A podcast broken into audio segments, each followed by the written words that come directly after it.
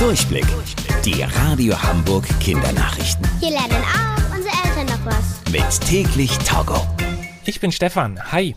Eine Gruppe von ForscherInnen aus mehreren Ländern warnt vor zu viel Plastikmüll in den nächsten Jahren. Sie haben ausgerechnet, wie viel Plastikmüll vor fünf Jahren in der Natur gelandet ist.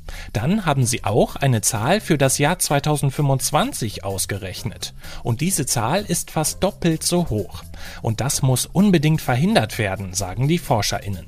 Das Plastik landet nämlich auch im Meer und ist schlecht für die Tiere und Pflanzen dort. In einigen Ländern in Europa ist deshalb ab morgen auch das sogenannte Einwegplastik verboten. Das sind zum Beispiel Plastikstrohhalme oder Plastikteller und Besteck. Diese Dinge nennt man Einwegplastik, weil man sie nur einmal benutzt und dann direkt wegschmeißt. Und das macht super viel Müll. Deshalb verschwindet das Einwegplastik jetzt auch nach und nach aus den Supermärkten und Geschäften. Im Duisburger Zoo suchen die TierwärterInnen gerade einen ausgebüxten Panda.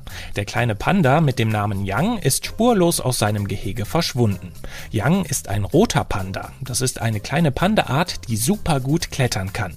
Deshalb vermuten die TierwärterInnen, dass sich Yang irgendwo im Zoo auf einem der vielen Bäume versteckt. Auch die Polizei hilft bei der Suche und hat darum gebeten, dass man sich sofort melden soll, wenn man Yang irgendwo gesehen hat. Der kleine Panda ist mit seinem roten Fell ziemlich auf auffällig und etwas größer als ein Rucksack. Die Radio Hamburg Kindernachrichten mit täglich Togo.